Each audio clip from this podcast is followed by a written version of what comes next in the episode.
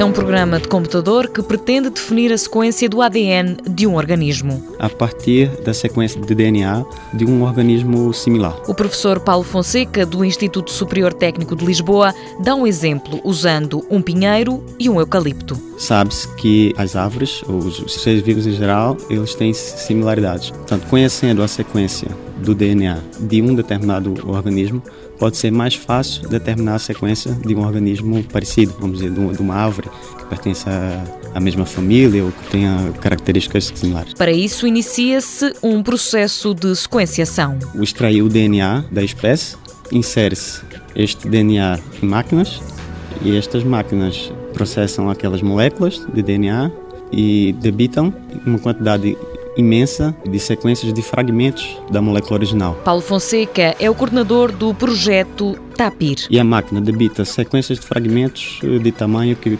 podem estar compreendidos entre, digamos, dezenas e centenas de letras e depois o processo a posteriori corresponde à montagem desses fragmentos todos para a reconstrução da sequência original. O projeto está a decorrer, mas já existe uma versão do software no site www.tapir.net.